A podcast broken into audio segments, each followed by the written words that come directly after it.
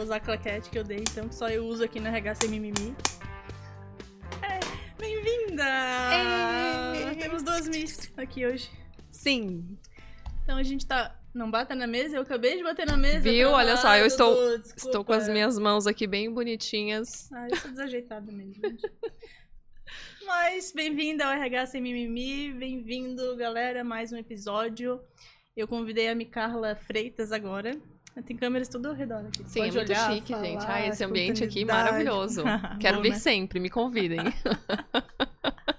E aí a gente bateu um papo sobre a nossa vida, sobre a nossa carreira. Eu conheço a Mica desde 2012, eu acho, quando a gente fez MBA junto. Sim. Ela chegou no MBA toda falante, lá toda assim, eu falei, ai, guria cansativa, e aí virou minha best. Sim, é verdade, amiga. Ninguém gosta de mim na primeira impressão. Impressão... Acho que agora eu tô um pouco melhor, mas. Mas eu, eu, eu gostei. Acho que na terceira aula ali. É, Não, já, a gente já mentira. se soltou. Eu sou da turma do fundão, né? Então daí tu já- a gente já bateu o santo porque eu sou da turma do Isso é um fundão. negócio, né? CDF na turma do fundão. Eu Isso. admiro ainda mais esse povo. Isso aí. Eu adoro. A gente ficava sempre na, funda- na turma do fundão. É. Aí a gente fazia as, as tarefas lá, os trabalhos rapidão. A gente saía pra happy hour. Isso. Aí confraternizava com todo mundo. Bons fazia- alunos, né? Bons alunos fazendo networking. Olha só onde chegamos graças a isso. Essas palavras não estavam na, não, não tão na moda ainda, né? Exatamente. Em amiga. 2012. É. E aí a gente já fazia isso. Mas o legal é que eu acompanhei a tua carreira quase que como um todo, né? Sim. A Mica é bem novinha, tá mais nova que eu, né? Ai, amiga, eu tenho 3-3 na idade de Cristo. E a gente conheceu o quê? Quando tinha 20 e pouquinhos. É, isso aí. E aí a Mica já era toda dona de si, e a gente já falava sobre bastante coisa relacionada a empreendedorismo, inovação, carreira. E aí eu te chamei aqui justamente pra gente falar desses pontos, assim, sem regra, sem... Sim. Sem, Sem os- mimimi. Sem mimimi. É, falando de ações, né? Eu acabei de olhar pra tua camiseta agora. é, ações superam palavras, então a, a Mica hoje é autônoma, né? Tem uma empresa que chama Micarla Freitas, que é a marca dela. Depois pode contar essa história se quiser. E ações superam palavras, eu acho que na vida, né? Uhum, com certeza, Antes amiga. de ficar falando, a gente tem que fazer, mostrar a liderança na vida e depois nos outros ramos da vida, né? Senão, acho que o cliente nem acredita, É. a gente não acredita e não consegue fazer um processo orgânico, assim, né? É eu acho que eu uso verdade. mais cada vez essa palavra. Mas conta um pouquinho, então, da tua carreira eu? que de faço? hoje. Onde vive Globo Repórter? Minha Carla foi CLT quase que a vida inteira. Aí Sim. teve um momento que alguém deu um chute nela e falou assim: vai pra É. vida. Voa, querida. E acho que isso é bem importante, né? Porque é um movimento, Ações Esperam Palavras, que não teve origem enquanto eu empreendedora, mas sim enquanto eu CLT. E é uma coisa que quando me deu o despertar dentro do meu negócio para criar esse mantra, eu resgatei a história, porque isso é bem importante a gente trazer, né, para nossa vida, o resgate da nossa história. Muitas vezes a gente está preocupado com o futuro, o que vai ser amanhã e a gente esquece de olhar quem fomos, né, e para onde vamos. Então é um processo, uma jornada que faz parte da vida de qualquer pessoa que está aqui nos assistindo, nos ouvindo.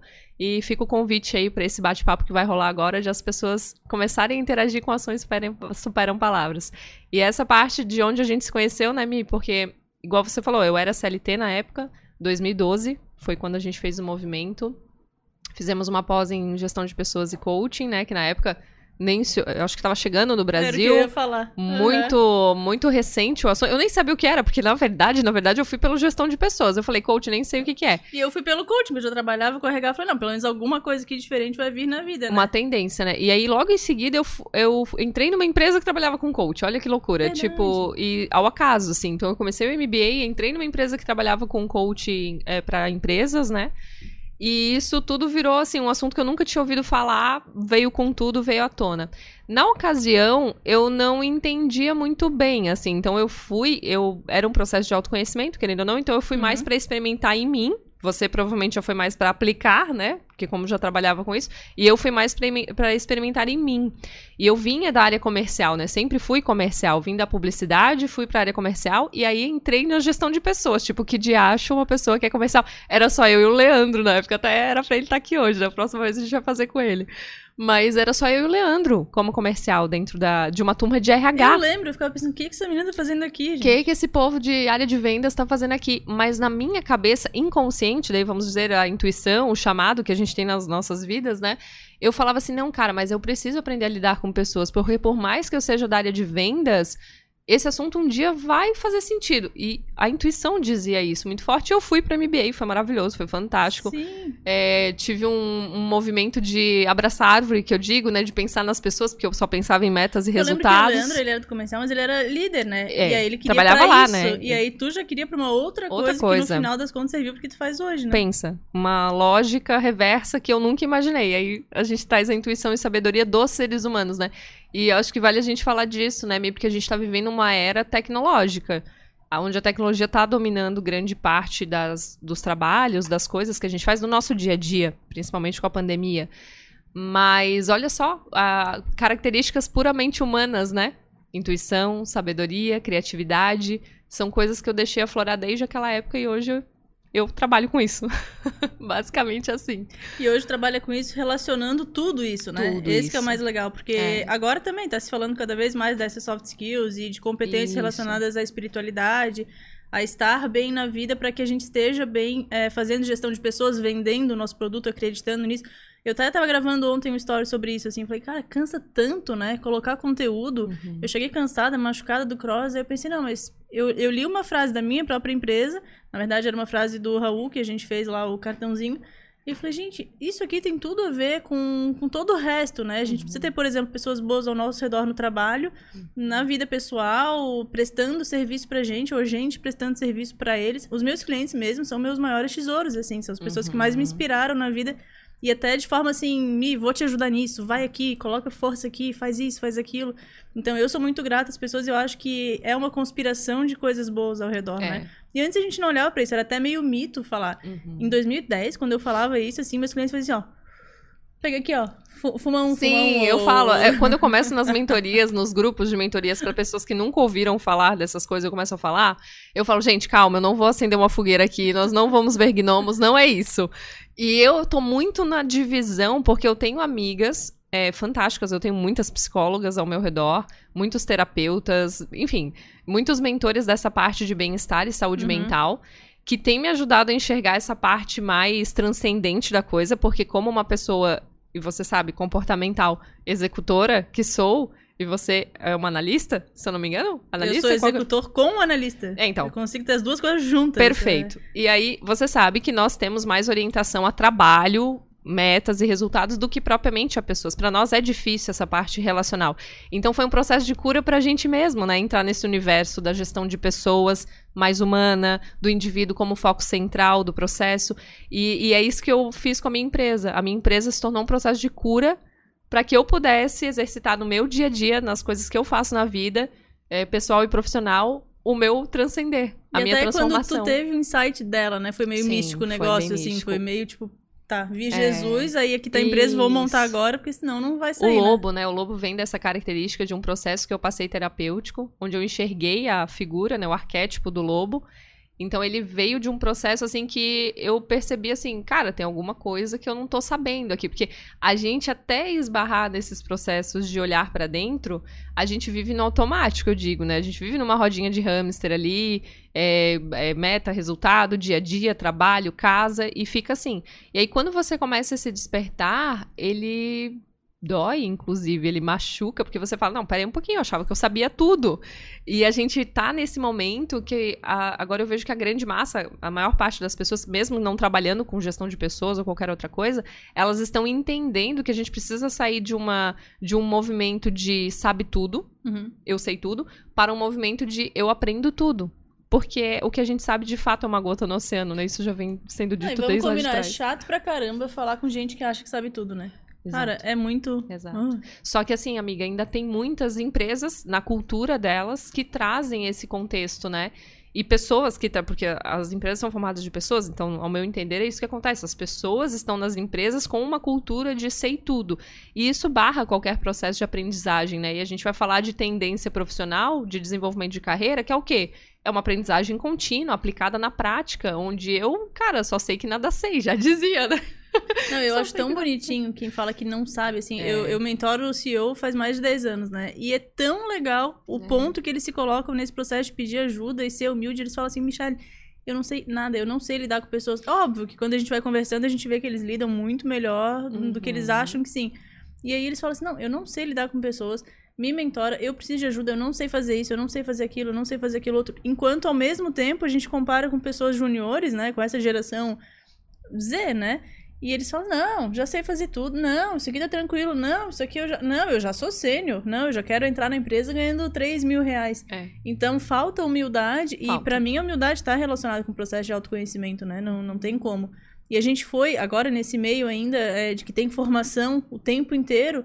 Eu acho que as pessoas acabam sentindo um sentimento de vergonha de não ter lido aquele livro ainda, não ter visto aquele podcast ou enfim, né?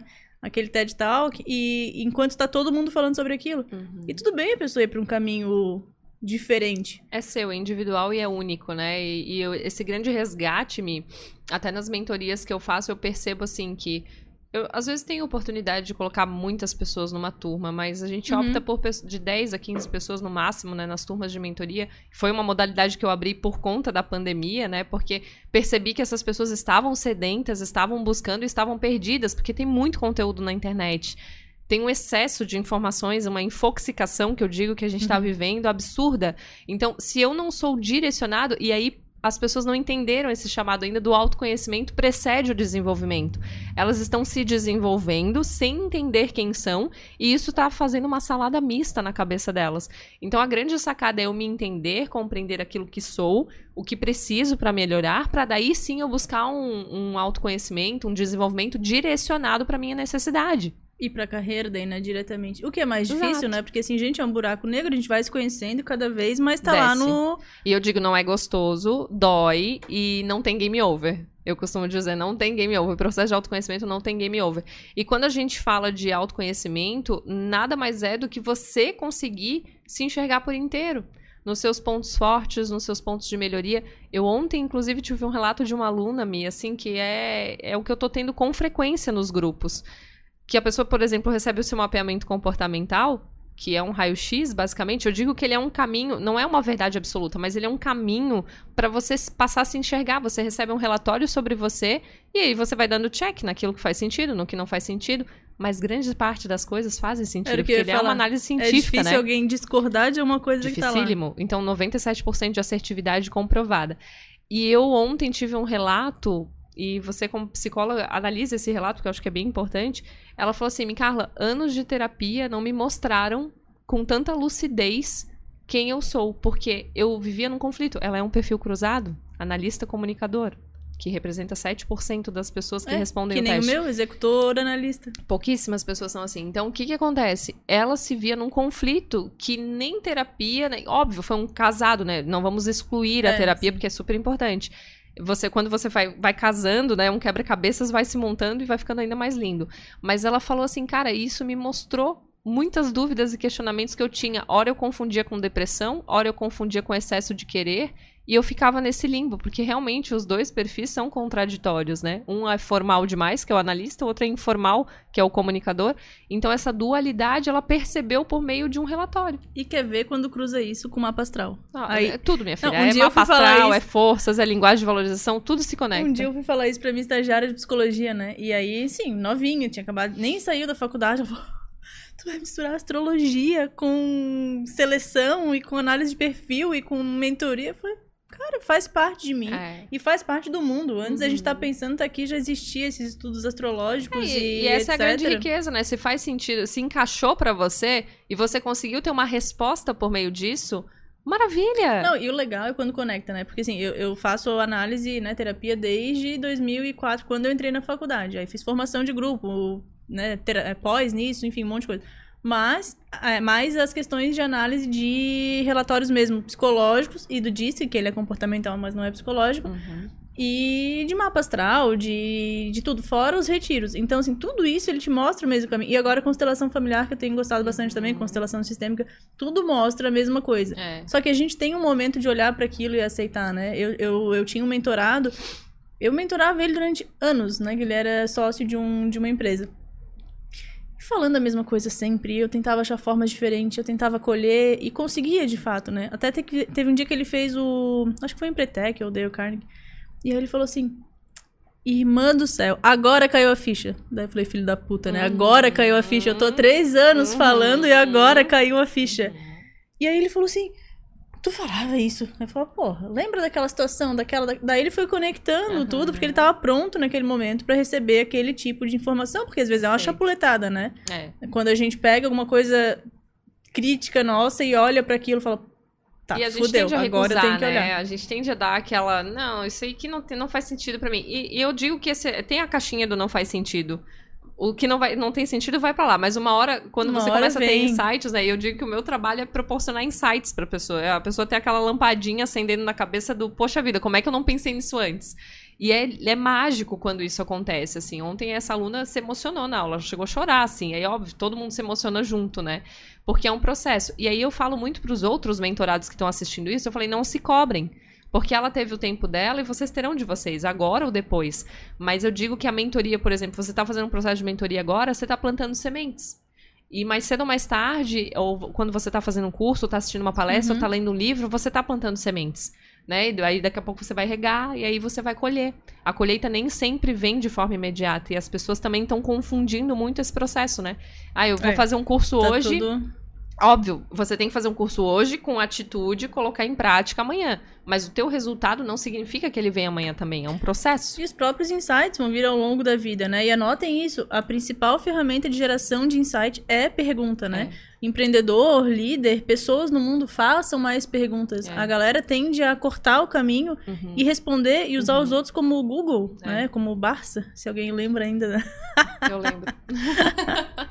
Então a ideia é fazer pergunta pra gente construir um ambiente de reflexão e pra gente gerar pessoas mais inteligentes. As é um pessoas estão pensamento crítico, né? As pessoas estão ficando crítico, preguiçosas, né? Perfeito. Burrinhas, do tipo assim, não, quero uma resposta pronta. Aí É. vai lá hoje em dia no Google, aí entra no link mais curto possível de ler, ou vai no Isso. YouTube ver o, o vídeo mais curto, já tira a conclusão, sai por aí espalhando no Instagram e fingindo que é o especialista Isso. no assunto. Perfeito. E tá rolando demais, demais, demais. isso é bem complicado, sabe, Mi? Porque a gente tá pegando teorias fragmentadas, né? Por vezes, é tem livros renomados, tá? Que eu fiquei sabendo, que são fragmentos de teorias. Então, tipo assim, teve uma teoria, um estudo, uma pesquisa que foi feita em 1950 e alguém criou um livro em 2010 falando daqui- de um fragmento daquela teoria que é um estudo, né? É igual, vou falar aqui, que é uma teoria da, da de que você desenvolve comportamentos em 21 dias.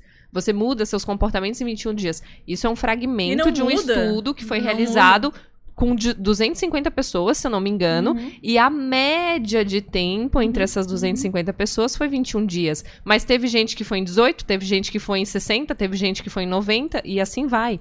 Então a gente tem que tomar muito cuidado com o que a gente. A gente tem que ter- ser crítico. É igual você, a gente tá falando aqui. Você tem que olhar para a informação e pensar: isso faz sentido? É, na ótica da aplicabilidade, deixa eu dar uma pesquisada melhor nisso daqui, Claro. deixa eu aprofundar. Porque estereótipo vende, né? E às vezes você vai postar aquilo e daqui a pouco você vai ver que não era aquilo. E aí você vai lá e corrige e tá tudo bem, né? Então acho que é a grande questão do aprende tudo. Temos que nos tornar, tirar o sabe tudo pro aprende tudo e estar com esse pensamento crítico consciente, né? Mas eu só vou conseguir fazer isso como? Se eu tenho responsabilidade. O que que é a responsabilidade, gente? É você começar a escolher as suas respostas. A responsabilidade é você pensar de forma crítica sobre aquilo que você está lendo e começar a escolher as suas respostas, né? Só que as pessoas estão vendadas. A maior parte está vendada e tá, né? Ou tá no senso comum, né? E senso comum, estereótipo vende, é fácil de acessar, É. a gente fica no raso. Sim. Eu trabalho com a minha equipe o tempo inteiro, gente. Me tragam coisas profundas, fatos e dados. Eu não Uhum. trabalho sem fato. Uhum. Esses dias elas vieram tentar provar algumas coisas comigo, né? Dando ideias. Ah, o mercado tá usando isso, o mercado tá usando aquilo. Eu falei, que mercado? Que empresas no mercado? Quem? Quando? Aonde? Uhum. Quantifica? Uhum. Mostra, né? Porque daí a gente vai conseguir se aprofundar naquilo e gerar a diferença. Então, é, eu acho que o nosso papel na humanidade é, é esse, né? É fazer diferente, porque tá todo mundo fazendo É. igual. Quando me vem perguntar dicas de empregabilidade, de entrevista ou de qualquer coisa parecida, eu falo. A, a regra é simples. Acha uma forma de ser diferente. Uhum. Se tu for igual aos outros, tu não vai se destacar, né? Em É. lugar nenhum. E eu tava vendo hoje uma palestra, eu gosto bastante do Pelais, do Alexandre Pelais, ele traz esse mundo do trabalho, assim, de uma forma bem estruturada, assim, bem refleti- é reflexiva mesmo, que a gente começa a refletir, eu começo a refletir. E ele falou, né, trabalho é tudo que a gente faz. E eu falo muito isso pro meu marido, assim, é impressionante, ó, usando habilidades domésticas, como é é aquele, aquele Reels lá, me siga para mais dicas matrimoniais. É basicamente isso. Mas eu, eu falo muito pro meu marido, assim, é, eu tenho muito entusiasmo. É a minha força de assinatura. Entusiasmo é minha primeira força. Tem um teste que a gente faz, 24 forças de assinatura, adoro. Minha primeira é entusiasmo e a minha segunda é perspectiva, que é a capacidade, inclusive, de mentorar. Então, tô super na minha praia. E o entusiasmo eu uso não só quando eu tô trabalhando, ou não só quando eu tô aqui fazendo um podcast, eu uso varrendo a casa. Eu odeio varrer Uhum. a casa, mas eu uso varrendo a casa. E aí o Pelais falava isso de manhã, porque trabalho é tudo que a gente faz. Tudo. Tudo que é geração, a gente tá trabalhando. Uhum. Então, se você tá dando comida pro seu cachorro, você tá varrendo a sua casa, vo- você tá trabalhando. E a gente foi criado num conceito de que trabalho era difícil, árduo, e eu trocava o meu tempo por dinheiro. E foi assim. A gente precisa entender que isso era emprego. A gente fala de trabalho, missão. É o, a energia que eu coloco pra fazer aquilo, pra fazer aquela entrega. E que gera resultado, porque E tu vai gera rendo a resultado. casa, vai dar um resultado imediato ali, beleza, casa limpinha, Com tô feliz, certeza. satisfeita. Perfeito. O processo não é gostosinho. Tem gente que gosta. Eu não suporto. Mas é um processo. Mas no final dele a gente tem um resultado positivo, na maior parte das vezes. Mas a gente precisa passar por esse, né? E eu faço uma pergunta também para os meus alunos assim: ah, qual foi o momento que você mais aprendeu na sua vida? Um momento de dificuldade? São os Sim. momentos que a gente coloca o dedo na, Na ferida, que a gente tem, né? As pessoas querem um aprendizado fácil, mas o aprendizado que gera resultado é o é o aprendizado difícil, que dói, Dói. que faz a gente refletir, que a gente às vezes recebe uma crítica, olha pra aquela crítica com, né, vai pra casa querendo esfregar a cara da pessoa no asfalto, passa uma semana, tá com raiva da pessoa ainda, daqui a pouco aquilo começa a fazer sentido e você, poxa vida, é verdade, preciso melhorar nisso, né? Preciso fazer aquilo. Não, e tô falando agora do Vinícius, né? Teu marido, ele é bombeiro. Sim. E na... Em algum podcast aqui, acho que foi no último, penúltimo, a gente trouxe um, um colega Amigo- meu. Eles são o Leandro- amigos, eles é, são? são, são amigos. E aí o Leandro falou assim: é, a gente não pode ser caro pra empresa. É. E eu me emociono de ouvir um funcionário público falando isso, né? Poxa, um bombeiro falando a gente não pode ser caro pra empresa. Eu amo. Eu sou casada com meu marido muito provavelmente por essa parte dele, porque é difícil a gente ver um funcionário público querendo fazer a diferença, assim. Ele ama, ele tá incomodadíssimo. Ele ficou incomodadíssimo na época do home office. Ele queria ir trabalhar. uhum. Ele tava quase ficando doente. Ele falou: Eu quero ir trabalhar, eu quero, eu preciso ir pra lá, eu preciso ver gente, preciso, né, fazer a diferença. E é isso, é o trabalho gerando impacto por meio da atuação. Você enxerga um propósito naquilo, mas não é um propósito aquele, ah, é propósito, né, que é acender vela e abraçar árvore. Não, é um propósito que você enxerga o teu entusiasmo e a tua energia dando resultado. Exato, o Cauê, que veio aqui também esses dias, que é o meu coach do Coach. cross, ele machucou a perna agora, então ele tá de muleta. Ah, meu Deus. E aí ele tá de muleta dando aula, beleza, eu faço personal, é mais fácil. Só que aí ele dá aula de LPO lá no CFF e foi de muleta ontem, pulando, feliz da vida. Ele falou, cara, eu não tô morto. E eu falo, meu, fica aí, deixa que eu coloco isso, deixa que eu faço. Ele assim, ó, eu não tô morto, eu só tô com o pé machucado, tô de muleta. É. Só que assim, ele não pode apoiar o pé no chão. Uhum. Então é um entusiasmo tão grande em fazer É. aquilo acontecer. O É. Leandro também se machucou e ficou trabalhando e ficou treinando também. Uhum. Então tem algo a mais que move as pessoas, É. né? E, e eu fico eu fico muito chateada quando vem cliente e fala assim: faz uma palestra motivacional. Eu falo, cara, primeiro que eu não sou a pessoa motivacional, né? As pessoas vão sair daqui chorando, vão se jogar. Não falou isso pra mim, Vão- aquele dia eu vão- morri de rir. Vão se, vão se jogar. Não vai dar bom, Ai, já aviso. E outra que eu não acredito nisso, porque a motivação vem de dentro. É, tá aqui dentro, em al- em algum lugar, gente. Tá. É. Só catar que em algum lugar tá. É. Mas. Eu gosto de levar o entusiasmo, eu gosto de levar o conhecimento atrelado ao meu entusiasmo, eu uso a minha força pra passar isso pras pessoas. Mas eu trago muito, e eu falo isso também nos treinamentos, sabe, Mi? Quando o contratante vai vir pra mim, eu falo pra ele assim, ó, o negócio é o seguinte, o meu objetivo aqui é gerar insatisfação positiva. Né, É uma insatisfação que a pessoa talvez vai me odiar na primeira semana, mas que depois aquilo vai começar a fazer sentido. E entregar conteúdo. As pessoas te odeiam depois de algum treinamento. É, eu acho, é, assim, os mentorados, né, tipo. Eu não sei, Guria. Assim, ó. Eu não, ainda não tenho essa resposta. Às Sim. vezes eu tenho a sensação que sim. Eu já cheguei a essa Mas vai conclusão. passando, eles, eles triste. começam a me amar. Depois eles, Não, eles gostam me de mim. Eu vejo que as pessoas olham assim, daí eu dou feedback as pessoas ficam, tipo, muito putas e, e aí deixam me seguir no Instagram e tal. Nossa. E assim, o meu conteúdo não é pra pessoa física, isolada no Uhum. mundo, nem pra RH. O meu conteúdo é pra CEO de micro e pequena empresa. Eles me Uhum. entendem. E só Uhum. eles, sabe? E aí o Uhum. resto vai lá e olha o Insta e fala assim: ah, que guria grossa, idiota. E aí eu falo as coisas bem diretas, que são o que são as coisas que os CEOs Uhum. deveriam falar, ou queriam falar, e não conseguem, eu falo. E aí esse erro. Mas isso é explicado, amiga, pelo nosso perfil. Eu tenho um comunicador. O comunicador me ajuda a ser mais empática, relacional. Exato. Então, isso é, isso é. Ó, tá vendo, gente? Funciona, funciona. O comunicador, ele me dá esse respaldo, graças a Deus, que eu sou uma executora extremamente alta. Então, o comunicador, ele vem e me faz as piadinhas, faz. Então, eu acho que eu tenho um cunho motivacional por isso. Ai, minhas piadinhas são mega irônicas, ainda é, bem, tipo assim. Pois é, vai que o analista. É, o Aí, analista esses dias é- eu dei um curso lá em Manaus, daí a dona da empresa me falou assim: Ah, Michelle, legal, mas assim, tens que melhorar o teu lado I, né? O teu lado comunicador. Eu falei, porra, eu sei isso aqui eu É. não sei. O meu, eu tive um, um líder na minha vida que ele trabalhava também com comportamento. Foi lá que eu conheci nessa empresa, na verdade, essa parte do DISC, do, do perfil comportamental em 2012. E ele falava que nós temos os quatro perfis e que os analistas. Os analistas executores são os devils. Faz muito sentido. Gente, só pra explicar, né, pra gente ficar falando grego aqui, o DISC é um teste comportamental, já faz É. milhões de anos que existe, em milhões de países, ele é totalmente feito em inteligência artificial, que deixa ele inteligente o tempo inteiro, porque vão entrando dados o tempo inteiro. Mais 60 milhões de pessoas já responderam. E ele é uma metodologia específica, embora existam alguns sistemas, né? O É. sistema que a gente usa aqui no Brasil, pelo menos eu me Carla da Solids, É. né? Que, que ao invés de DISC, que é o dominante, influente, estável e conforme, ele usa o... Profiler, que é o. O profiler, o que é o executor, comunicador, comunicador, planejador e analista. planejador e analista. Então, é, o lado executor e comunicador são lados, assim, muito voltados para extroversão, né? Corajosos, destemidos. A, a gente vai e passa por cima mesmo e É, foda-se. é. E o analista e o planejador não, né? São mais conformes, gostam mais de padrão, medo, conservador. Isso. Críticos pra cacete. Então, assim, eu tenho um lado que passa por cima e outro lado crítico. Ou seja, É. eu sou chata pra caralho. É. Não, amiga, você é bem legal, mas é, é a parte do relacionamento em si. Como é que é a tua empatia lá? A gente tem a roda de competências, né? Daí dá pra saber um pouquinho. Empatia. É, Não, a roda de competência é que é bem equilibrada, porque o resto da vida foi moldando pra ser assim. Isso. Mas, por exemplo, a minha empatia é voltada pra coisas que eu não fico vendendo, eu não fico mostrando, Uhum. eu dou dinheiro várias vezes, eu faço trabalho voluntário, um monte de coisa que eu não fico mostrando. Uhum. Mas a minha empatia, assim, por exemplo, pra te dar um feedback, eu vou pensar assim, cara, Sim. Eu preciso dar um feedback mais reto possível pra que tu aprenda e se desenvolva. Uhum. Então, assim, eu tento medir palavras, eu tento não ser grossa, mas eu sou direta. Sim. E falar algo diretamente pra pessoa com fatos e dados é muito cruel É, pra é, pessoa é. que não tá preparada, né? Isso. Uma vez uma. uma... Mas eu, mas eu tenho que cada um tem seu tipo de público, né? Porque é aquele negócio do pessoas se conectam com pessoas. Tem pessoas que se conectam com esse perfil, tem Aham. pessoas que se conectam com um perfil mais é, informal. Nos meus trabalhos collabs, assim, eu tento sempre trazer alguém mais fofinho, assim, né? Porque aí eu fico com essa característica da, da que puxa, da que, né?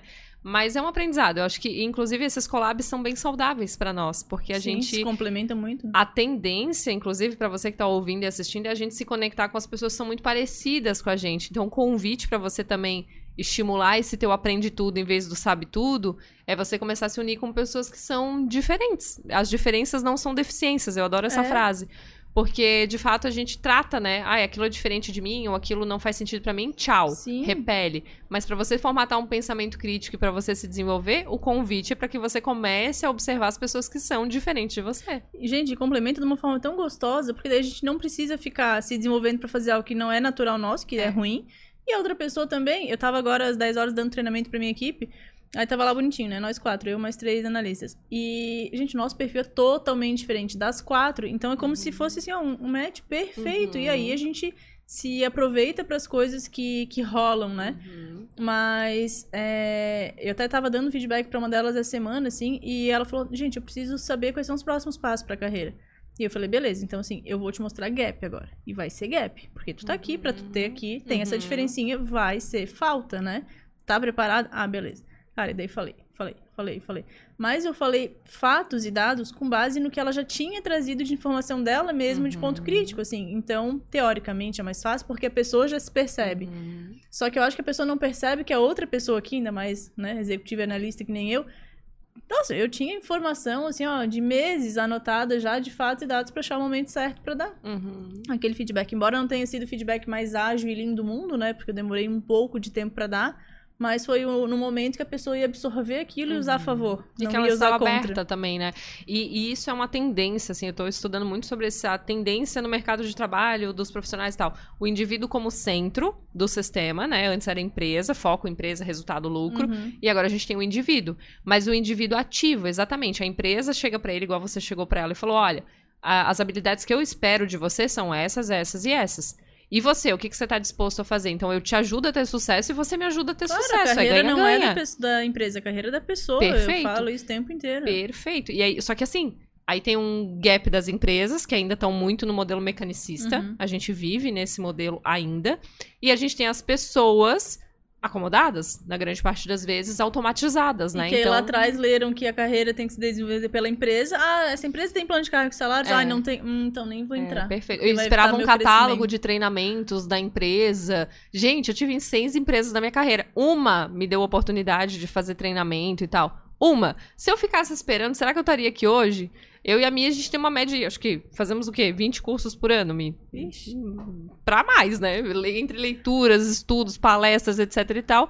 A gente tá o tempo inteiro se desenvolvendo. Isso desde a faculdade. Não foi algo que a gente esperou acontecer. Então eu vejo muito que as ações esperam palavras, e por isso é o mantra que eu trouxe lá de trás, resgatando a minha história, porque desde a época da faculdade tinha palestra de graça, minha filha. Eu tava com a dedo levantado lá, queria participar. Esses dias eu fiz um curso de graça do Otaviano Costa. Eu falei, ah, acho, acho que vai ser legal. Tu Verdade. três videozinhos bem legal. Aí Uhum. quem tava com preguiça de assistir o vídeo, ele ainda mandava, bem legal, mandava um playbook assim de, de resumo. Resuminho. Aí. Cara, saiu coisa legal ali. Pô, de Sempre graça, assisti no meu tempo livre ali, vi o resuminho depois, ainda passei pra um cliente depois falei, cara, usa isso aqui no teu treinamento Isso. de comunicação. Pra nós isso é muito rico, né, Mi? Eu vejo, eu também sou bem aberta, assim, a tudo quanto é tipo de coisa, porque traz. Eu, eu falo sempre, gente, insight nunca é demais. Insight, da onde você puder tirar insight, você tá lendo um livro. As pessoas leem muito o que tá na moda, por exemplo. É, é. Vou ler o que tá na moda, daí lê, posta no Instagram e, tipo assim, não tirou nada daquilo. Tira um insight, aplica aquilo, se desafia a colocar no teu dia a dia.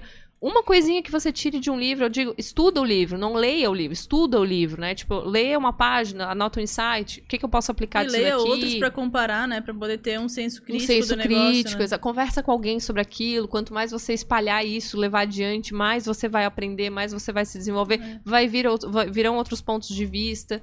Então, assim, é, é se abrir realmente na visão, aprende tudo. Sim, eu não sei como é que foi pra ti, mas pra mim, meus pais sempre incentivaram muito, assim, né? Então, eu fiz federal e a federal era um negócio lá mega politizado que a gente ficava discutindo o tempo inteiro. Então, senso crítico rolou lá. Uhum. Agora, assim, RH, né? Gestão, que era o que eu gostava, não tinha nada. Era na última cadeira lá e ainda chamava psicologia da indústria. Nossa. Psicologia da mãe. indústria, um e dois. E aí meu pai via, né, meu sofrimento, assim, de, poxa, eu tava fazendo uma faculdade que eu achava que ia ser um negócio. Na federal não era nem perto do que eu esperava, o currículo era longe. Uhum. Mas assim, é, eles não iam pagar, sei lá, quantos mil pra eu ter um Uhum. currículo legalzinho na Unisul, por exemplo. Uhum. Então eles me ajudaram muito com curso a vida inteira, né? Uhum. E aí até esses dias o meu pai falou, Mi, como é que tu tá de dinheiro? Não tá precisando de, né, de ajuda pra fazer um curso? Uhum. O pai paga. Bonitinho.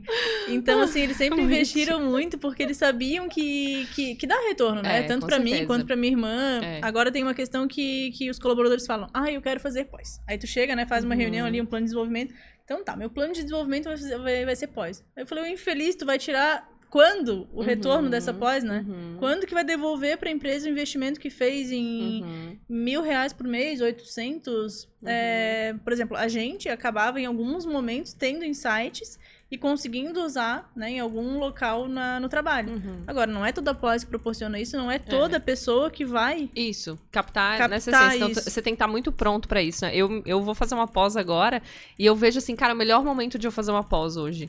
Porque agora eu vou conseguir aplicar, vou fazer de neurociências e comportamento humano, então é exatamente o que eu tô Ah, fazendo é agora. interessante, mesmo que não aplique Bah, pra cara, carreira, e, né? e aí, Isso é tipo, legal. agora, agora eu tô mais animada. Porque as outras que eu fiz antes foi muito nesse límbico, né? Não, vou fazer porque um dia talvez eu vá usar. A gente falou aqui da pós de 2012 que eu tenho usado agora, né? Então o conhecimento, óbvio, ele vai, ele vai te gerar alguns insights, por mais que ele fique desatualizado, né? Porque tem muita gente que questiona isso. Ah, mas a universidade, depois de quatro anos, vai estar desatualizado. Vai, mas só se você parar no tempo e não ficar estudando, né? Lendo outras coisas durante o processo. Mas eu vejo assim que hoje eu tô bem animada porque eu vejo que eu vou usar na prática em tempo real. Vai. vai e é um vai, convite, né, a fazer para as pessoas. Ab absorver um insight novo, aplica aquilo na prática, coloca aquilo para rodar. Conhecimento engavetado não gera resultado, não te leva adiante. Então, experimenta essa- colocar em prática. E essa coisa de colocar em prática e não engavetar é justamente o que a gente fala de, de nosso próprio, a nossa própria marca, né? Como é, que É. a gente vai divulgar a nossa marca, como é que a gente vai mostrar pro mundo o que a gente tá fazendo, o que a gente Uhum. tá aprendendo e como a gente vai passar isso à frente. Isso. Então, muita gente fala assim, ah, mas eu fiz tal coisa. Falei, beleza. Contou pra quem? Uhum. Ai, não contei pra ninguém. Não, é não pode. Não pode. É tipo assim, tá postando final de semana balada, festa, mas não tá postando que tá fazendo um curso, que tá lendo um livro. Eu falo pros meus mentorados, onde é que você tá postando que tá fazendo essa mentoria? Isso é importantíssimo. Isso entra, inclusive, como Exato. curso de extensão, assim, né? Que você tá se desenvolvendo e tá se preocupando com o teu comportamento. E tá mostrando as soft skills além das hard Com skills, né? Então certeza. isso é ser comercial. A gente É, sempre falava, né? isso. Porque eu falo o tempo inteiro. Ainda falo, né? Que eu não me vejo como comercial. E muita gente fala, Uhum. cara, muda essa chave aí que tu é Uhum. comercial há anos. Então, assim, eu sou um comercial mais de relacionamento, mais sério, comercial técnico, né? Eu vendo meu produto porque eu explico como é que eu faço e as pessoas compram. Então não tem muito esforço. Uhum. Mas eu fiz curso comercial, de negociação. Eu, nossa, eu apanhei tanto. Teve uma vez que eu, eu fui negociar um reajuste de contrato com um cliente. Aí eu tinha impresso, assim. Ele me destruiu. Eu não sabia negociar. Daí ele bateu na mesa, assim. Ele falou: se não fosse tu, tu já tava, assim, ó, longe dessa mesa. Mas como é tu, e aí eu tenho uma consideração por ti, gosto, eu vou te ensinar a negociar. Uhum. E aí a gente vai ver como é que fica isso. Daí ele pegou meu contrato. É, ele escreveu no contrato. Me ensinou a negociar no meu contrato, assim. Uhum. Rasurou e tal. Aí eu falei, ah, beleza, aprendi. Uhum. Aí, assim, é etapa com o Lula de Pelicano. Daí ele assim, inclusive, tu vai participar do nosso próximo curso de negociação e eu vou pagar pra ti. Só que daí ele falou assim, só que daí tu faz o outro e aí tu paga. Aí eu falei, beleza. Daí eu fui pra Brasília, paguei um curso, ele pagou outro, assim, por isso que eu falo, os meus clientes são Uhum, anjos, assim, né? uhum. E, e eu aproveito muito deles porque eles que me ajudaram a estar onde eu tô. Uhum. Mas é por essa coisa também de mostrar as minhas fraquezas e falar assim, eu não sei É, negociar. Eu não é, sou comercial, eu sou psicóloga formada na Reconhecer, UFSC. né? Então, assim, eu sou, tipo, Isso. Uhum. Reco- reconhecer isso é muito legal, né, Mi? Tipo assim, é- e é isso que a gente fala quando você se coloca numa condição de aprende tudo, é ter a humildade que você se referiu, né? Mas a gente também reconhecer. Ah, o teste de forças pessoais, por exemplo, ele é muito legal porque ele te mostra as tuas forças e como você pode utilizá-las no dia a dia. Porque a gente foi ensinado ao quê? A esconder aquilo que a gente fazia bem. Porque isso não era humilde. Né? E, gente, humildade é outra coisa, né? Você colocar o que você sabe fazer, você botar as suas habilidades em prática no teu dia a dia, é vivenciar todo o máximo de potencial que você tem. E a empresa precisa enxergar isso e você precisa colocar na mesa pra ela o que, que você manda bem. E olha que legal quando você chega nessa condição. Eu sei o que eu mando bem. Tá aqui, ó. Isso aqui é fácil pra mim. Isso aqui é difícil. Então, empresa, talvez nessa parte difícil você pode me ajudar a me desenvolver. Isso tá, faz sentido com onde vocês querem chegar? É um diálogo. As pessoas têm medo de dialogar sobre isso nas empresas. É um assunto meio velado, né, Sim. Mi? Então, eu vejo assim, enquanto profissionais de atitude que somos, temos que ter essa postura. Ah, mas eu tenho medo de perder meu emprego. Eu tenho medo de não conseguir adiante. Ouço muito isso. Não sei se tu ouve também, mas eu ouço muito isso. Quando as pessoas vão se impor, né? Isso, elas medo vão de posicionamento. E tem, tem medo de perder. Mas elas também têm medo de ser julgadas. E aí elas Uhum. falam assim, ah, eu não vou botar isso aqui no Instagram. Ah, então tá. Então eu ponho no LinkedIn. Eu falei, gente, LinkedIn é pra isso. Então tu tá lá sendo só mais uma, colocando só Uhum. mais um negócio. Agora coloca algo de concreto e construtivo no teu Instagram pra ver Uhum. se, se, não vai, se não vai ser legal, se as pessoas não vão te ver. Eu até anotei isso, sabe, Mi? Que, é, primeiro ponto, as habilidades têm um prazo muito curto de duração de, de é, utilização, porque elas estão mudando com frequência. Então, esse é um ponto, né? Do que a gente falou da universidade e tal, você pode até entrar, mas você tem que estar nessa cultura de aprende tudo constantemente, porque não é mais um, uma carreira acadêmica, um certificado que vai fazer a diferença na tua E carreira. nem lá eles entregam conteúdo assim de mão beijada. Não. Eu lembro que eu me fudi um monte, eu tinha que ir atrás. A gente não sabia nem onde é ficava o Xerox. Aí na primeira aula lá, o pessoal, ah, então tá, então agora vai lá no Xerox, tira o Xerox. Eu falei, tá, mas não tem uma apostila? Não tem um negócio aqui, ó, organizadinho, um livro, então que eu. Não, vai lá no Xerox e começa a ir atrás da informação. É isso, né? Então, assim, a gente sai desse. As habilidades, então a validade delas é muito curta. A gente sai. é, a gente precisa sair do modelo reativo, né? Onde a gente sofria com as questões externas e ficava esperando que elas se transformassem. A transformação tá na gente, então a gente vem para Sim. modelo proativo, onde é, eu preciso agir. Eu tenho que agir com as ferramentas que eu tenho, com os recursos que eu tenho e transformar o limão numa limonada. Não posso mais ficar esperando que isso venha espremido para mim, porque não vai vir.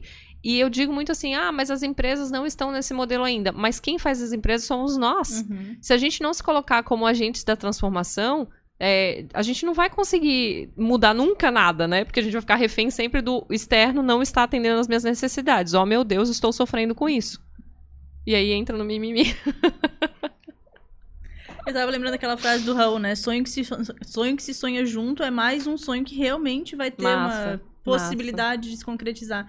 E pensa no lado dos empregadores, né? Poxa, é um saco a gente contratar alguém que não tá nem aí, gente. É, É. triste, é. É. é sofrido a gente trabalhar com esse pessoal, assim. É. O que mais? Eu tô, tô dando uma olhada, porque eu gosto de anotar as coisas, senão eu esqueço, gente. Então, a Tem memória é uma meio coisa que eu voada. acho muito legal, assim, é... e que eu admiro Legal. muito nos empreendedores, e eu admiro muito em ti também, que é a disciplina É. e aquela questão assim, poxa, não gosto de treinar, não Uhum. gosto de cross, não Uhum. gosto de varrer a casa, mas vou fazer mesmo assim. Sim. A gente, E- precisa a gente precisa colocar. é, eu vejo muito foco, assim, nas coisas que eu faço, sabe? E, e isso é o que as pessoas distorceram, né? Tanto na aprendizagem, tanto no mundo do trabalho, quanto no- na jornada de vida. É, o processo tem que ser fácil. Quanto mais fácil ele for, melhor. Mas, gente, se a aprendizagem não for sofrida, se ela não doer, você não vai estar aprendendo. Porque é só você pegar os momentos da tua vida, igual eu comentei antes, os que mais você aprendeu é os que você passou por dificuldade. Sim. Eles te transformaram de alguma forma, né? A gente precisa passar a entender como que a gente pode gerar valor. Né? E não mais é, como a gente pode ser mais eficiente. Eu vejo muitos cursos, muitos livros que seja mais eficiente, seja mais produtivo, seja isso, isso, aquilo. Mas como, né? O que é ser mais produtivo e eficiente? Você não- se você não entender como que você, por meio daquilo que, igual eu falei, das habilidades, daquilo que você manda bem, um diálogo na sua empresa, do que, que a empresa espera de habilidades suas, como as suas habilidades hoje podem ajudar a empresa, é, e juntos vocês entrarem no movimento ganha-ganha para somar, você vai estar nessa parte de, ah, você mais, como eu posso ser mais eficiente? Isso é muito raso, né? Eu Muito tava agora há pouco dando esse treinamento pra minha equipe, que era de gestão ágil, né? De, de pessoas. Então, na, na gestão ágil, né? No Lean, a gente fala assim, vamos focar no que vai gerar valor pro cliente. Uhum. Vamos colocar aqui as etapinhas do fluxo em post-it e vamos tirar os post- os post-its que o cliente não vê valor e que é só burocracia, que é só besteira no negócio. Aí sim, a gente é mais Uhum. produtivo, a gente é preguiçoso e eu acho lindo as pessoas serem preguiçosas Uhum. se isso vai te levar pra cá. E aí tem um- uma máxima que é: seja preguiçoso, mas seja um preguiçoso analista, não um burro, né? Uhum. Seja um preguiçoso que, meu, ao invés de tu fazer isso aqui tudo, tu já analisou todo, tu já escreveu, já discutiu. Pensamento crítico. E aí vai chegar pra cá, tendo Exato. um, um pensamento crítico. Agora, isso é muito difícil no autoconhecimento, porque a gente não sabe exatamente Não. o que fazer aqui no meio pra chegar. Por exemplo, eu fiz terapia, fiz um monte de teste psicológico que eu descobri desde os 12 anos, a minha mãe me colocava nisso, gente, achei sensacional. Eu peguei um laudo da Paradigma, eu até tenho que falar com a Isabel pra, pra mostrar pra ela. Ela ainda existe, o, a empresa dela ainda existe, e eu com 12 anos lá fazendo teste de, de autoconhecimento. Caraca. Cara, e deu assim, ó, igualzinho, tá? Em essência, eu sou o mesmo ser humano. Uhum. E aí eu falo, porra, tá desde lá de doze- Uhum. ah, 12 anos. E aí eu olho pra isso. Aí eu fiz, logo no início da faculdade, uma formação de gestalterapia. Um ano. Daí, assim, na época, nossa, eu tava me achando. Eu cheguei em Transcendência nível nossa, hard. eu cheguei em casa assim, dando de dedo nos meus pais, falando assim: olha, porque agora eu vou botar limite, agora eu não quero mais. Gente, meus pais acho que só não me deram a chapuletada porque eles estavam assim, né? Mas deixa, deixa que ela vai aprender. A vida vai a mostrar vida pra vai ela. ensinar, mas eles ficaram traumatizados. E aí, a minha mãe mesmo não aguentava mais ouvir falar de gestalterapia. Ela falou: nossa, não, isso aí não faz bem, jamais. E aí comecei nesses processos, e aí fiz formação em clínica, cliniquei, na clínica, né, é uma projeção, então, assim, é um, é um negócio Um espelho, direto, é. direto. Tanto Uhum. eu sendo analista, quanto eu sendo analisada, Uhum. é direto. E, e só isso não bastou, assim, não basta nunca, porque é aquele buraco negro que a gente vai se enfiando. Então, assim, eu precisei de retiro, precisei de mais Uhum. testes, precisei de coaching, de mentoria, de. É, que mais que eu fiz? De constelação. Gente, de tudo, absolutamente de tudo. E ainda considero assim, ó, que E assim, né, May, eu acho tão legal quando a gente se abre, assim, pra essas várias possibilidades. E por mais que não faça sentido, eu digo, pega aquilo que faz sentido pra você naquele momento, deixa ali na gavetinha, a gavetinha do que vai ser útil, algum dia aquele insight vai reaparecer, vai conectar com outra coisa que vai fazer sentido. Mas, de fato, a gente precisa se tornar mais pensadores, né? A gente tem uma máquina poderosíssima com a gente, que é o nosso cérebro. Então, a gente pode utilizar ele ao nosso favor, né? É, utilizar ele na máxima potência que nós temos, mas com as nossas particularidades, a nossa individualidade, entendendo quem somos, as nossas forças, aquilo que a gente manda bem, quais são os nossos limitadores, e tudo isso compilado faz com que a gente saia da zona comum. Que a gente desperte a consciência. Eu gosto muito quando a minha professora de yoga fala, né? O grande objetivo do yoga não é fazer vocês é, saírem, da- tirar a venda dos olhos e sair por aí, uhul, transformei minha vida, mudei total, sou uma nova pessoa. Não, mas é é basicamente mostrar que a gente viveu com uma venda a vida inteira e a gente abriu os olhos embaixo da venda. Tipo assim, já Uhum, houve um, uhum. uma consciência. A consciência, gente, quando você passa a ter consciência, é você começar a se observar. É como se fosse outra pessoa, você tá olhando de um. Você tá olhando no cinema, né? Não mais a tela do cinema. Você tá olhando por trás do projetor que tá projetando a tela do cinema. Então você passa a entender assim, poxa, naquele momento eu errei. Naqui, aquilo que eu fiz não foi tão legal. E você começa a se tornar né, um protagonista da tua própria vida. E é incrível isso, quando você desperta a consciência. E a gente tá consciente 5% só do tempo, né? 95% a gente tá onde? Inconsciência, que é crenças, experiências, coisas que já vieram enraizadas na gente. Mas você trazer os 5% de atenção para essas coisas e para quem você é, você se torna o comandante, né, do seu navio. Você é, é meio. Agora eu tô dando uma motivacional aqui do meu comunicador, mas faz muita diferença. Te transforma, porque você não fica mais refém de que o externo, né, faça alguma coisa por você. Você faz algo por, Eu por anotei você aqui mesmo, até né? o assunto espiritualidade. Pra ti, yoga tem a ver com espiritualidade? Ai, Guri, eu tô numa busca dessa espiritualidade, né? Eu tenho a Fran maravilhosa, a Fran me ensina muito a esse olhar mais espiritual, né? Que pode ser feito, eu, eu vejo que pode ser feito por meio de uma crença que você tenha, sei lá, Deus, né? Católico, evangélico, qualquer outra budista, sei lá, qualquer outra que você escolha. Mas eu vejo que, no caso, a minha espiritualidade eu uso quando eu decido olhar pra minha intuição e a minha sabedoria. Tipo, quando eu deixo ela aflorar. Quando eu não fico refém de processos e passo a passo que estão me dando. Então, quando eu deixo, pra mim, quando eu tomei aquela decisão de fazer o MBA lá de gestão de pessoas e coaching em 2012, pra mim aquilo foi espiritualidade. Porque significou que eu deixei a minha intuição fluir pra uma tomada de decisão. Eu tenho algo bem peculiar que eu vou contar em off. Só pra quem tá assistindo e ouvindo. Todo o Brasil. Não, brincadeira. Não corta, Dudu. Não ainda, ainda não. Mas algo que eu vou, algo que eu vou comentar com vocês que é o seguinte, quando eu vou fazer um curso, esse de neurociências e comportamento, eu não vejo módulo. Eu nem sei o que, que vai ser falado no assunto. Tu não lê, menta? Não lento, não leio. Segredinho de estado sobre mim. Não leio, porque é exatamente esse ponto que eu exercito a minha espiritualidade. Então, pra mim, a minha espiritualidade, ela é exercitada dessa forma. É, não é meditação, não é. O yoga é um meio que eu achei, porque a verdade é que o yoga que eu faço com a Ali, maravilhosa, minha professora, depois quem quiser dicas eu recomendo. A Ali é muito do autoconhecimento. Então a gente fica meia hora da aula divagando sobre alguns assuntos. Não é postura, não é meditação apenas Uhum. ela traz essa consciência, sabe? Ela conta vivências que ela teve no dia a dia dela. Isso pra mim é muito rico, porque eu tô ouvindo a história de uma outra pessoa, tô formando o meu pensamento crítico sobre aquilo, que é totalmente diferente pra mim, porque essa parte mais, né, transcendente é uma coisa nova, como eu bem coloquei lá no início pra mim, inclusive, é um processo. E eu uso a minha espiritualidade assim, dessa forma. E o mindfulness ou Muito outro particular. tipo de meditação, tu... Amiga, eu não consigo. Ainda não.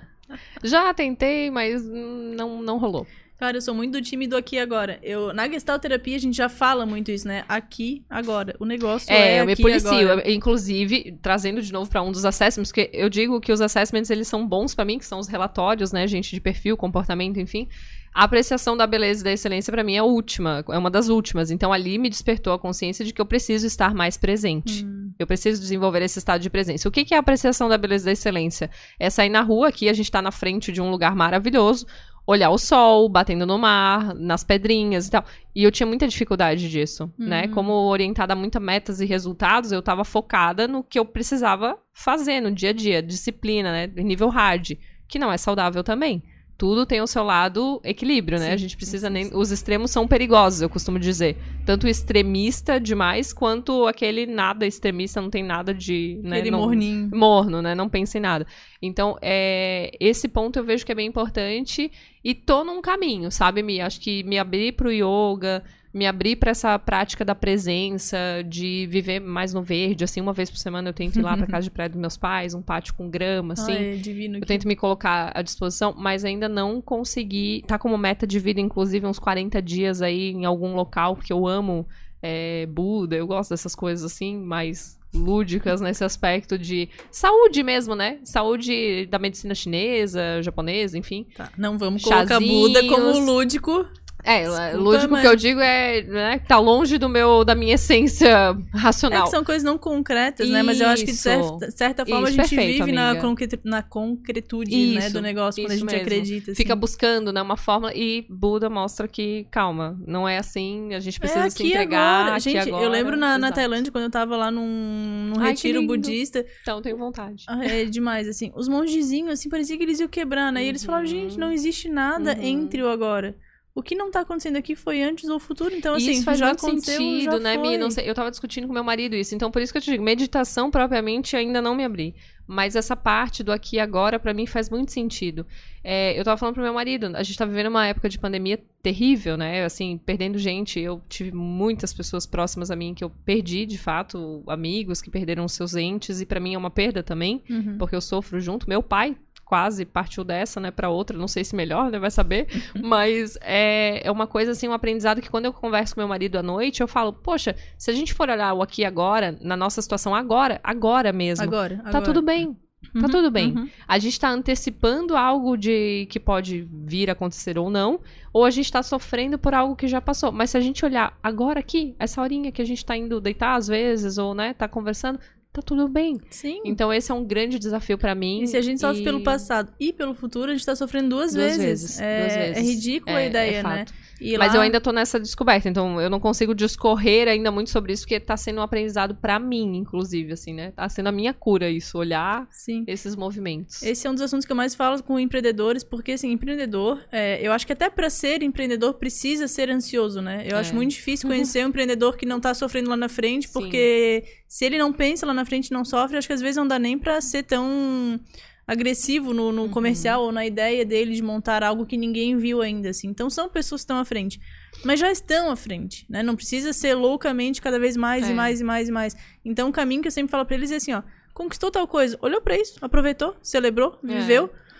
Teve, um, teve um, uma vez que ele ganhou o processo de GPTW, ele ficou em terceiro ou sexto lugar, não me lembro. E daí no discurso, assim, né, de comemoração com o time lá e tal, ele falou assim, ah, agora primeiro. Uhum. Aí, meu, depois eu chamei ele e falei, tempo. cara, calma, É. calma. Vai pra tua casa, Mas vai ver isso o é a tua, a tua visão uma- ajuda muito a gente nisso, né? E eu também aprendo muito contigo nessa parte, porque eu também eu me percebi, mas aí é que tá a consciência e você se reconhecendo, né? Quando foi em 2019, eu tava com um ano de empresa, eu tive o ápice da minha empresa, é, que foi ter ido ministrar um treinamento pro grupo BMW de São Paulo. Então foi o auge da minha empresa em um ano, né? Naquela ocasião até ali. E eu lembro que eu fiquei muito feliz no dia, e camiseta da BMW, eu vim no aeroporto, nossa, que nem pinto no lixo, né? Feliz da vida, ai, maravilha, alcancei o ápice da minha empresa, um ano de empresa, tipo aquele paralelo, porque as empresas, a gente sabe, né? Dois Uhum. anos de empresa é crucial aí a nível Brasil, empreender é pros fortes, de fato, né? Burocracias e tal. Mas ali eu cheguei no auge. E eu lembro que no dia eu tava muito feliz. No dia seguinte, me, eu tava assim, tá. Eu tava com um vazio existencial no dia seguinte, assim, absurdo. Pensando, bem, e o que que. Qual que seria o meu topo agora? Então, é até interessante eu falar, ter a oportunidade de falar isso, porque eu tenho uma hashtag que é rumo ao topo. E quando eu falo rumo ao topo, é exatamente isso. São os altos e baixos, não é uma linha linear e é algo que a gente está se questionando e refletindo a todo momento. E o rumo ao topo, naquela ocasião, foi a BMW, mas agora o meu topo, nesse momento, é um estádio de presença.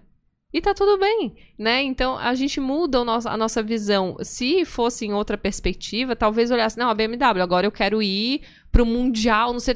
Não, e, e ali eu comecei a entender, assim, eu fui refletindo, fui lendo alguns livros. O Jeito Harvard de Ser Feliz foi maravilhoso naquela ocasião pra mim, porque ele mostrou esse ponto de que a gente vive buscando a felicidade, mas a felicidade está na jornada. Se você não É. for ser feliz agora, você não vai alcançar o sucesso, porque uma coisa tá atrelada à outra. É tal coisa de curtir o processo, né? Porque assim, Exato. por mais que tu fale, ah, não gosto do processo de varrer a casa. Isso. Mas de certa forma tu gosta, porque tu tá lá enfrentando, é um desafio pra ti todo Isso. dia, é um negócio vai que te tu ensinar, tá lidando. né? Vai te ensinar aquilo. E tu tem, e tu tem a capacidade de colocar atuação e energia naquilo, é que é o gostoso de tu ver o resultado É. depois, né? E eu acho que assim, a gente deve ter vários topos, sabe? Uhum. Porque senão fica nesse vazio. Eu vivi Perfeito. isso também em 2015. O meu sonho de infância, desde os 12 anos, antes até, era comprar uma Harley. Uhum. E em 2014 eu pude comprar, eu não comprei, usei dinheiro pra viajar. E, e aí em 2015 eu comprei antes do que eu achava que poderia. Gente, eu fiquei vazia. Uhum, Não perfeito. veio aquele,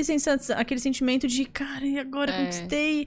Então, assim, eu comprei a Harley, eu não tinha carteira de motorista. Aquela merda ficou quatro meses na minha garagem, sem eu poder usar. Aí eu fiz o autoescola. Olha que loucura, né? E, e não curti aquilo. Aí depois eu curti de uma forma muito diferente, muito louca, diferente do que eu achei que ia viver. E o pior, eu fiquei um ano sem sonhar. Porque pra mim eu já, eu já tinha apartamento, Acabou. já tinha carro, já É, tinha moto. Eu não, não conseguia sonhar com mais nada. Uhum. E esse ano que eu fiquei o ano inteiro sem sonhar com nada diferente, a minha empresa, ela não subiu minimamente, Nada. Uhum. também não desceu, que Já foi bom. isso pra mim. Mas ficou assim, ó, Aham. mesma coisa. Uhum. Aí eu me dei conta daquilo, assim, não me lembro como, mas depois eu passei a sonhar com outras coisas, né, Uhum. diferentes, e ainda busco isso, assim, né, são coisas mais ousadas, mas ainda busco. Uhum. E são algumas coisas, então, assim, são alguns topinhos, É. é, justamente pra não dar essa sensação. Esses dias eu tava falando com uma pessoa sobre desejo, né, o desejo é é justamente a falta daquilo que a gente não tem. Uhum. Porque se a gente tivesse, não ia desejar, não ia sobrar espaço pra desejar. E a gente tem que ter muito cuidado com isso. É, com Porque a gente, a gente tem uma certa facilidade em con- conquistar as coisas também, né? É. É doído, é, é sofrido, mas pra mim pelo menos é fácil, né? As Uhum. coisas vão acontecendo. E aí quando tu vê, fala, tá, beleza, consegui aquilo É, que eu já agora? tinha, consegui antes do tempo, inclusive Uhum. aquilo. E agora? É, e agora? Então, essa, esse foi um ponto que me despertou, assim, também algo que, opa, tem algo errado aqui. Porque, teoricamente, em um ano, num curto espaço de tempo, eu cheguei no topo naquele momento e depois eu tava procurando, né, outra coisa. Não, calma. Tem um processo. E, e hoje eu já vejo, assim, que a palavra do meu ano exclui- esco- escolhida pra 2021 foi fluidez. O deixar fluir. E hoje eu tenho resultados muito melhores na minha empresa. Eu tenho, enfim, muito mais leveza, porque eu tô muito nessa pegada agora também do ter, né? As pessoas atrelam o topo ao ter. Mas o meu topo nesse momento é ser, né? Então, tipo assim, quanto mais eu for é, conseguir entrar nessa parte de crítica, analítica, olhando as coisas por outras perspectivas, me abrindo para novos caminhos que é- são desconhecidos atualmente pra mim, isso é um topo hoje pra mim. Então, é, o rumo ao topo é exatamente, não é chegue no topo, é rumo ao topo. Eu Uhum. nunca vou mudar isso porque eu vou estar sempre rumo ao topo, porque eu acho que é uma jornada infinita que não vai ter game over e justamente vai me trazendo aprendizados, que esse é o mais gostoso, né, da jornada. E eu acho que pra gente fechar, assim, o importante é defina, né? Defina o que é topo. É, exatamente. Porque- O seu topo, né? Do seu jeito, da sua forma, na sua individualidade. Exatamente. E o seu topo pode ser trabalhar quatro horas por dia, viver num lugar mais tranquilo. O seu topo pode ser ter uma BMW, É. pode ser ter um- uma mansão. E tá tudo bem, né? Mas que ele seja um caminho gostoso de aprendizado, que você consiga colher os frutos daquilo que você tá fazendo na jornada, Sim, né? e minimamente que você consiga mensurar, né? Porque muita gente fala assim pra mim, ah, eu quero ter sucesso. Nossa, eu quero ter sucesso. Falo, beleza, o que, que é sucesso? Não, eu quero ter sucesso. Cara, vamos definir, Aham. senão tu vai pirar, Aham. tu vai ser o louco do sucesso, não vai chegar a lugar nenhum nunca e não vai estar feliz nunca, E né? eu acho então que isso tá vamos... muito relacionado, Mia, ao que tu falou das perguntas, né? Ontem eu fui preencher numa uma ficha, assim, num, num lugar que eu fui pra fazer um procedimento de limpeza de pele e tal. E aí tava assim, você se sente feliz? Primeira Nossa, pergunta da Na ficha, ficha. do... Então, mas isso me fez a pensar... pessoa já entra em crise ali fazendo a limpeza É, de eu, pele, eu né? sei qual era o cunho dela naquela ocasião, né? Não era, gente, não era a Jo, minha amigona lá. A Jo não vai achar que era contigo, era outro procedimento. Mas é, eu acho que essa, é, na- o intuito dela naquela ocasião era trazer um ponto que a maioria das mulheres, por algum motivo, tem infelicidade. E ali eu já não me conectei com a E missão do lugar. físico, né? Eu não me conectei com a missão do lugar porque eu vi, opa, esse lugar não é pra mim, porque já tá nivelando todo mundo numa caixinha, né? Mas a pergunta em si eu achei pertinente porque a gente para muito pouco pra refletir sobre a gente mesmo e para muito pouco pra fazer perguntas, igual a gente já falou aqui hoje. Então você fazer essas perguntas e se predispor a respondê-las vai te ajudar bastante nesse processo também. É, o que eu mais ouço de, de CEO é falando assim, ah, me ensina a fazer feedback. Eu falo, por quê? Porque eu não sei dizer pras pessoas o que elas têm que melhorar. Daí eu falei, beleza, antes da técnica a gente vai olhar pra pessoa. Uhum. E aí a maior, a segunda maior pergunta é assim: "Ah, mas eu não tenho um plano de cargos e salários, como é que eu vou responder a pergunta deles de onde eu vou pra minha carreira?"